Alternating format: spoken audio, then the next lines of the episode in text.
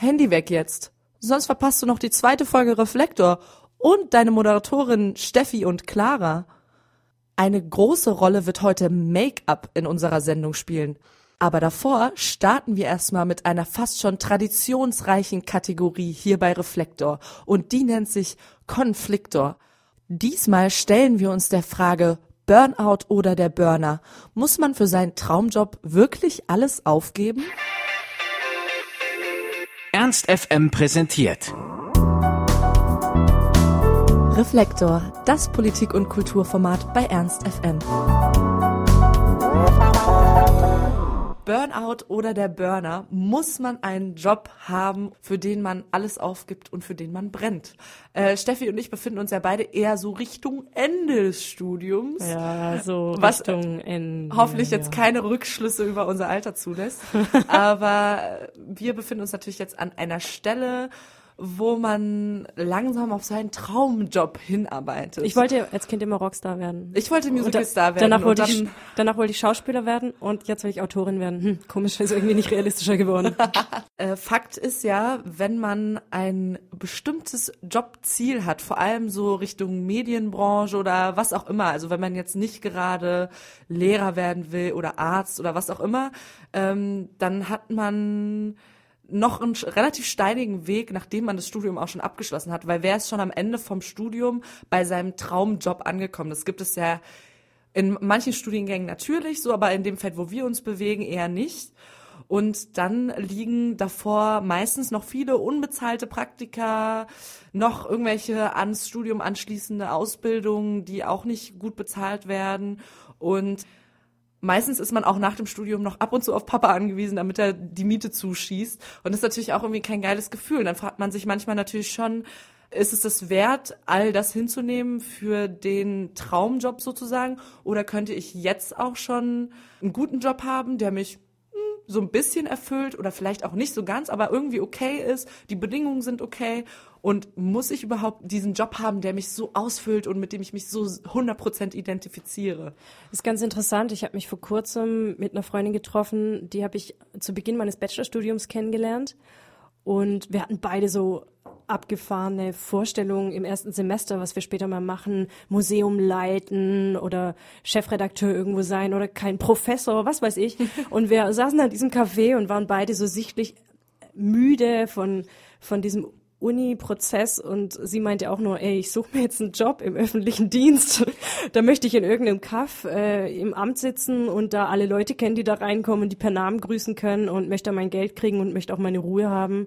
Ja. Und also die hat dann auch zum Beispiel ein Promotionsangebot abgelehnt, weil sie sagte, sie hat den Stress so über. Ja, man hat schon so ein bisschen das Gefühl, wenn man tatsächlich irgendeinen äh, Job haben will, in dem man ein bisschen kreativ ist, den man irgendwie so, ja, in dem man was macht, was man wahrscheinlich auch als Hobby irgendwie tun würde, dann muss man erstmal irgendwie durch viele Jahre schlechte Bezahlung, was auch immer. Und man könnte aber halt auch so bei irgendeinem Amt oder so Ministeriumsjobs sind, ne, die sind ja unfassbar gut bezahlt. Das ist ja krass, was die Leute da verdienen. Aber es ist halt überhaupt nicht attraktiv so für Leute, die irgendwie ja so kreativ sein wollen. Ich weiß gar nicht, ob man das so auf den Kreativbereich begrenzen kann. Wenn du an ähm, Physiotherapeuten denkst, die Ja. müssen nach, also müssen ja auch noch eine viel für die Ausbildung zahlen. Psychologen, also wenn Ja. die Therapeuten werden wollen, müssen die ja auch noch mal eine Ausbildung an ihr Psychologiestudium dranhängen. Mediziner, wie viel die unbezahlt arbeiten, Ja, im genau. Physikum und allem. Und es ist ja auch, das, aber bezahlt. Medizin ist es ja auch so. Es ist ja eigentlich eine Leidenschaft. Du machst es ja schon auch aus leidenschaftlichen Gründen, ne? Also du hast schon innere Überzeugungen, die dich dazu treiben, halt Arzt zu werden oder im Krankenhaus zu arbeiten. Es ist oft ja nicht unbedingt die Bezahlung oder auch noch nicht mal vielleicht die Wertschätzung, die du von der Gesellschaft irgendwie dafür bekommst. Aber willst du damit unterstellen, dass Leute, die auf dem Amt arbeiten, keine Leidenschaft fürs Amt haben? ja, Okay. ja, nein, ich Ja, meine, es also gibt ja Leute, die sagen, ey, Ordnung finde ich richtig geil, Ja. ich räume richtig gerne Sachen weg, ich strukturiere Abläufe richtig gern. Das und da stimmt, ist man aber halt so, Ist, also es ist ja auch eigentlich egal welcher Job. Es gibt auf jeden Fall für bestimmte Leute bestimmte Jobs, die eher so sind, ich gehe da hin und ich gehe wieder weg und es tangiert mich nicht so sehr. Und es gibt Jobs für jeden persönlich, bei denen man denkt, das ist mein Traum, das will ich unbedingt machen. Dafür bleibe ich bis abends um 9 Uhr und es ist mir voll egal, was ich verdiene. Solch, ne? Also man kann nicht genau die Jobs kategorisieren, aber es gibt natürlich für jeden diese oder jene Jobs. Ne? Und es ist halt die Frage, nach was strebt man? Die Frage ist auch mit, würde ich sagen, ob man sein Glück vom Job abhängig macht oder sein Glück von der eigenen Einstellung zum Job abhängig macht. Also ich meine, ich hatte Ja. schon ein paar, jetzt natürlich nur Jobs neben dem Studium, keine Vollzeitjobs, aber wo ich in einem Café gearbeitet habe oder ein, zwei ähm, Hiwi-Jobs, wo mir das einfach auch schnupp war. Da bin ich dann abends nach Hause gegangen Ja. und das war mir völlig egal, weil mein persönlicher Lebensschwerpunkt nicht auf diesem Job lag. Mhm. Und ich, Aber die Frage ist halt, also was uns so, Fragen. ein- ja, wir sind so zerrissen. ähm, was uns, uns ja irgendwie antreibt, ist so dieses langfristige Glück. Also man denkt, wenn ich einen erfüllenden Job finde, mit dem ich mich identifiziere, ist das die Garantie für langfristiges Glück im Job. So, das ist ja das, was uns eigentlich antreibt. Ne? Naja, hauptsächlich, weil man den Großteil seiner freien Zeit im Job Aber verbringt. ist das überhaupt so? Oder es gibt ja auch die Leute, die sagen, lass dein Hobby beim Hobby und ähm, such dir einen Job, mit dem du zufrieden bist, aber in den du nicht alle deine Ambitionen reinlegst, sozusagen, weil dann bist du langfristiger glücklich, weil du nicht dein Hobby zum Beruf machst und es dir dadurch auferlegst und dadurch es dir versaust. Das ist ja irgendwie die andere Position. Aber kann man denn, also ich würde mal behaupten, dass man nicht alle Jobs machen kann, wenn man dafür keine Leidenschaft hat. Also beispielsweise könnte ich mir nicht das, was Mediziner zum Teil lernen müssen, das könnte ich mir nicht alles reinpauken, wenn ich dafür keine Leidenschaft hätte. Ja, genau. Also es gibt, glaube ich, auf jeden Fall Jobs, für die man, für die das erforderlich ist, dass du eine Leidenschaft hast. Aber ich könnte jetzt auch viele Dinge machen, wo ich sage, da brenne ich nicht unbedingt für, aber es ist auch okay, dass ich es mache. Es deckt so ein bisschen meinen Interessenbereich ab und ich werde gut bezahlt. Und ich arbeite mich nicht tot. Und dann mache ich nebenher noch Ernst FM. Was wir bei Ernst FM auch machen, zwischen dem ganzen Geplapper von Clara und mir, die hier gerade ihre Faxen macht, ähm, ist, wir spielen bei Ernst FM auch Musik. Und zwar hören wir jetzt den Song I'll Be Fine von Clary Brown and the Banging Records. Und für die Leute, die gerade unseren Podcast on Demand auf unserer Website hören, die gehen natürlich unten in die Spotify-Liste, kennt ihr ja schon aus der ersten Folge, und klickt euch da den Song an und hört ihn euch in aller Ruhe an, wie wir jetzt auch. Und dann hören wir uns gleich wieder bei Reflektor. Aufopfern für den Job Burnout oder der Burner. Darüber haben wir gerade schon gesprochen. Und äh, mir geht es meistens so, wenn ich an die Zeit nach meinem Studium denke, gibt es eine Welt, in der Steffi eine 40-50-Stunden-Woche hat und ähm, hart für ihren Job arbeitet, mit dem sie, wo sie all ihre Leidenschaft Und reinpackt. Karriere macht. Ja, genau, totale Karrierefrau. Äh, natürlich auch viel Fame und äh, viel Geld und so weiter. ähm, auf der anderen Seite bin ich dann auch manchmal so hart gestresst, dass ich denke, oh, irgend so eine 50, 75 Prozent Stelle irgendwo und ich möchte da bloß meine Ruhe haben, ich möchte keine Verantwortung, ich möchte nur zuarbeiten und dann möchte ich nach Hause und dann möchte ich mein Leben genießen. Es soll mir gefallen, aber ich muss nicht unbedingt dafür brennen.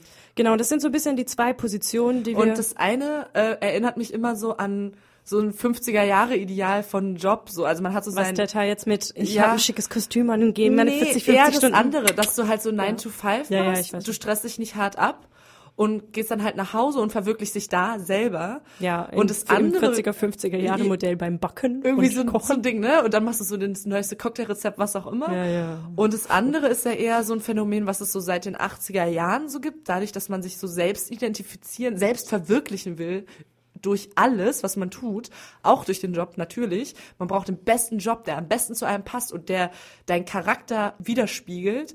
Man kann aber nicht richtig abwägen, finde ich, was ist besser als das andere. Weil manchmal habe ich das Gefühl, das hat so krass überhand genommen, dass man sich so mit seinem Job identifiziert, dass man das überhaupt nicht mehr hinter sich lassen kann. Du gehst ja abends nach Hause, nimmst deinen Laptop mit, setzt dich da noch mal eine Stunde ran, schläfst sieben Stunden, bist dann sofort wieder bei deinem Job, weil du dich so sehr damit identifizierst, dass du es ja überhaupt auch gar nicht mehr trennen kannst. Und es verlangt ja auch gar keiner mehr von dir, dass du das trennst. Ja. Und ist es nicht gerade, da frage ich mich immer, ist es nicht gerade wichtig, jetzt in so einem digitalen Zeitalter, wo man sich so schwer von der Arbeit auch lösen kann, ähm, wo das immer mehr verschmilzt, Arbeit und Privates, ist es nicht jetzt wichtig, einen Job zu haben, der um 17 Uhr endet und ich gehe nach Hause und kann abschalten? Ist sicherlich eine Typfrage und sicherlich auch eine Frage, was man sich leisten kann. Also Ja. ob man sich das leisten kann, so die Luxusfrage. Gerade ich habe jetzt so in letzter Zeit in meiner Situation erfahren, dass es, ja, wie soll ich das sagen, für mich jetzt nicht mehr so einfach ist. Ich muss jetzt ziemlich zackig nach dem Studium einen Job finden und ähm, da ist nichts mehr mit hier Luxusding. Ich guck mal noch, wo ich irgendein Praktikum, ein unbezahltes hinterherhängen oder auch ein Volontariat, das eben dementsprechend nur vergütet wird. Das kann ich mir zum Beispiel jetzt einfach nicht mehr leisten. Das heißt, eigentlich gibt es ja so zwei Wege zum Glück. So das, was wir ganz am Anfang gesagt haben, dass man sagt, ich brauche auf jeden Fall einen Job, der mich widerspiegelt, damit ich langfristig glücklich werde. Ja, du kannst eine 40, 50 Stunden Woche auch bloß runterackern, wenn du dich damit 100% Genau, identifizierst. Das wirst damit ja ich halt langfristig auch die Kraft dafür habe. Ja. Und es gibt einen anderen Weg zum Glück, dass man sagt, man ist gerade deshalb glücklich, weil man nicht 24-7 an den Job denkt. Das heißt 24-7. Äh, aber apropos 24-7. Ähm, es ist ja auch oft so, also kommt natürlich auch stark auf die Branche an, würde ich jetzt mal einfach so plump behaupten, dass man in so einem Arbeitsumfeld tätig ist, das einen auch so ein bisschen einlullt. Also zum Beispiel hatte ich mal so einen Aushilfsjob, wo ich, ähm, da gab es einfach alles, da gab es Kaffee umsonst und Wasser und Äpfel und Obst und jeden Freitag Brötchen und also ich hätte da am liebsten gewohnt und also ich hatte auch ein Das ist das Problem. Genau, genau, dass dann, dass die einem, also man macht dann tatsächlich auch irgendwie gern Überstunden, weil da die Küche einfach schöner war als meine zu Hause. Und ähm, ich hatte einen Bekannten, der bei so einer, was ist das, Marketing, ich weiß nicht, wie man das nennen soll, Firma tätig war.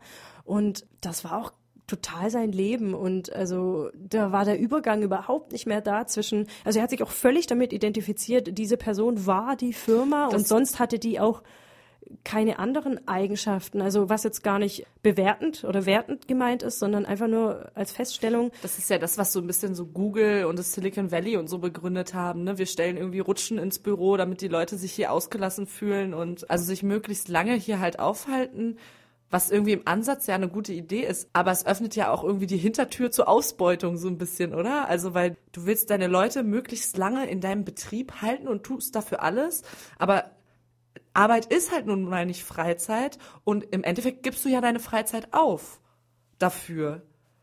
Ja, aber ich kann auch rutschen.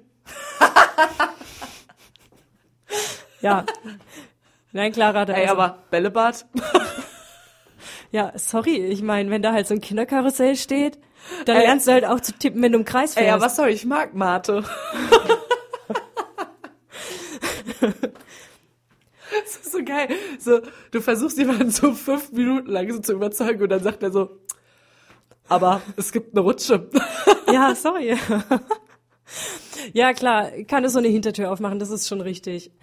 Ich glaube letztlich, ich meine, muss man sich einfach überlegen, was man möchte. Und am besten ist schätzungsweise auch das Mittelmaß aus allem. Also, Ja. weil jeder Job, egal wie gut er ist, also auch wenn das der Traumjob ist, ist irgendwann mal scheiße und langweilig und man hat keinen Bock hinzugehen. Andererseits hatte ich schon Bürojobs, wo ich eigentlich ganz gerne hin bin, weil ich das gut fand, dass ich wusste, was erwartet mich heute. Ich muss halt Sachen ablegen, Telefon annehmen und das fand ich voll okay. Und das Wichtige ist, glaube ich, auch irgendwie, oder für mich habe ich rausgefunden, das Wichtigste, dass das Team stimmt. Also es ist mir egal, ob die zwischen Club Mate sitzen oder zwischen staubigen Akten, solange das Team nett ist, arbeite ich überall gern und dann arbeite ich auch gerne viel. Also zum Beispiel ist es ja auch mit uns hier bei Ernst FM, das ist ja was, was wir in unserer Freizeit tun und was sehr viel Arbeit zusätzlich erfordert. Das mache ich aber gern, weil die Leute hier, weil ich die Leute gerne mag, weil das ein, für mich, mir einfach viel gibt. Und wegen der Rutsche halt im anderen Zimmer. Ja, wir haben, wir haben hier im Studio eine Rutsche, die führt direkt in ein Bällebad. Von da kommt man auf ein Trampolin und da dann direkt in unseren Roofpool. Ähm, wir suchen übrigens auch neue Mitglieder bei Ernst FM.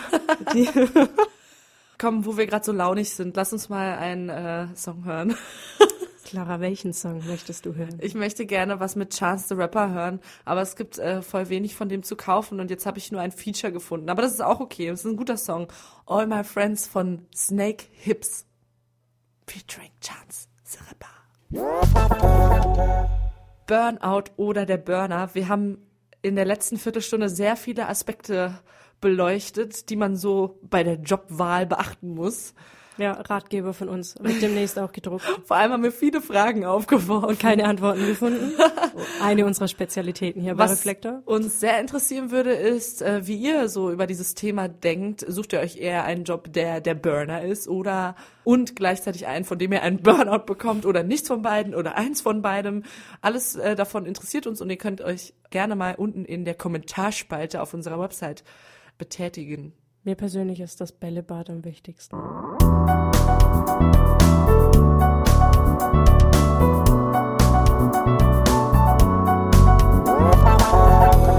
Nach Chance the Rapper machen wir weiter bei Reflektor und unserer Achterbahn durch die Themen und haben eine neue Kategorie für euch im Gepäck. Wir präsentieren euch heute eine neue Kategorie hier bei Reflektor und zwar mit dem sehr schönen Namen Intimbereich. Eine Kategorie, wo wir uns mit sämtlichen Fragen rund um Thema Geschlechter und Sex, Gender und Co. beschäftigen. Genau, und wir sind nicht wählerisch. Uns interessiert dabei nicht, ob sich das Thema mehr auf Testosteron oder Östrogen oder irgendwas dazwischen äh, fokussiert. Du, Sarah? Ja. Ich habe also bist du bist du müde heute oder so? Ich weiß nicht. Ich mein, Nee, aber ich habe mich äh, heute nicht geschminkt. Das ist. ah, oder ich dachte schon, du bist vielleicht krank, ne? so ein bisschen bleich. Ja, oder de Gesicht. deine Augen sind normalerweise viel Ausdruck. Ja, größer, ja. größer. Hm. Kriege ich öfter zu hören, ehrlich gesagt. Angefangen bei meiner Religionslehrerin damals in der zehnten Klasse oder so, die immer dann morgens so, wenn ich wieder völlig verpennt in die Schule kam und nicht geschminkt war, immer gesagt hat, Clara, bist krank, ne? Ja. Nee, bin nicht geschminkt. Ist äh, heutzutage seltener Anblick, ich weiß. Der sehr unaufmerksamen Frau passiert es manchmal, dass sie ungeschminkt aus dem Haus geht. Du Ein meinst, Fauxpas. Du meinst also Frauen wie ich beispielsweise. ja, aber es ist ja die Frage, ist das mittlerweile Standard geworden, dass ähm, ja zum Schönheitsideal einer Frau das geschminkte Gesicht gehört? Man hat schon den Eindruck, finde ich, wenn man sich als äh, 14-jähriges Mädchen wahrscheinlich mal irgendeine Zeitschrift anguckt, wird man da keine ungeschminkte Frau finden. Ja, oder die ganzen Instagram, irgendwas, Bilder, also Ja. Es hat ja auch noch mal mehr Gewicht bekommen, dadurch, dass es diese unzähligen Schminktutorials und so auf YouTube gibt, ähm, die sich die Jugendlichen ja auch tagtäglich reinziehen und es nur darum geht, halt möglichst perfekt auszusehen, wo ja der Witz auch ist, man macht erstmal alles weg und dann alles nochmal drauf, aber ein richtig, weil so wie du das hast, die Nase ist nicht richtig. Wir müssen die jetzt mal kurz richtig machen mit Contouring. Los geht's. So ist es ja und das ist halt schon ein krasses Statement, finde ich, wenn man sich noch nicht so wie wir ein bisschen zurechtgefunden hat in der Welt und sagt, okay, ich mache das so oder so, das ist für mich gut. Ähm, Da liegt für mich nämlich die Problematik darin. Also warum ich sage, ich bin prinzipiell anti-Schminke oder anti-Make-up, weil es oft eben aus Gründen passiert, die nicht von einem persönlich sind. 14-jährige Mädchen können sich einreden, ähm, dass sie das machen, nur so für sich. Aber es, man muss auch hinterfragen, warum man dann dieses Schönheitsideal hat. Und das ist genau der Punkt, an dem Alicia Keys zwar in die an die Öffentlichkeit getreten ist und gesagt hat, ich schminke mich in Zukunft nicht mehr, aber sie hat auch gesagt, dass sie nichts generell gegen Make-up hat, weil es gibt ja beispielsweise sehr viele Künstlerinnen und auch Künstler, die Make-up und Schminke auch in einer sehr extremen Form als Ausdrucksmittel, also Ausdrucksmittel verwenden. Lady Gaga oder Beth Dito von Gossip beispielsweise, das sind ja Extreme, die in die andere Richtung gehen. Das heißt, Genau. ist Schminken, ist Schminke, ist Make-up feministisch oder ist es, wenn man sich nicht schminkt, kann das feministisch sein oder kann beides ein feministischer Akt werden? Ich denke, auf jeden Fall äh, ist es wichtig, dass man halt in gleichermaßen beide Beispiele auch in den Medien findet. Und das ist ja halt überhaupt nicht so. Also da ist ja jetzt Alicia Keys irgendwie die einzige auf weiter Flur, die sich traut, ohne Make-up auf einen roten Teppich zu gehen. Und von solchen Statements wünsche ich mir schon mehr. Ich würde aber nicht unbedingt eigentlich sagen, dass es feministisch ist. Es feministisch, kein Make-up zu tragen? Diese Frage könnt ihr gerne diskutieren auf unserer Seite oder bei Facebook. Wir hören hier jetzt erstmal einen kurzen Song, und zwar die Sterne, nichts wie wir es kennen. Willkommen zurück bei Reflektor. Wir befinden uns aktuell noch in unserer neuen Kategorie, die wir heute eingeführt haben. Intimbereich. Intimbereich. Und äh, vor dem Song hatten wir uns mit der Frage rumgeschlagen, ob es denn ein feministisches Statement ist, Make-up zu tragen oder kein Make-up zu tragen. Wir haben jetzt so ein bisschen diskutiert während des Songs noch, ne? Machen wir mal so ein bisschen weiter. So wie ihr natürlich. Ja, ihr hoffentlich auch.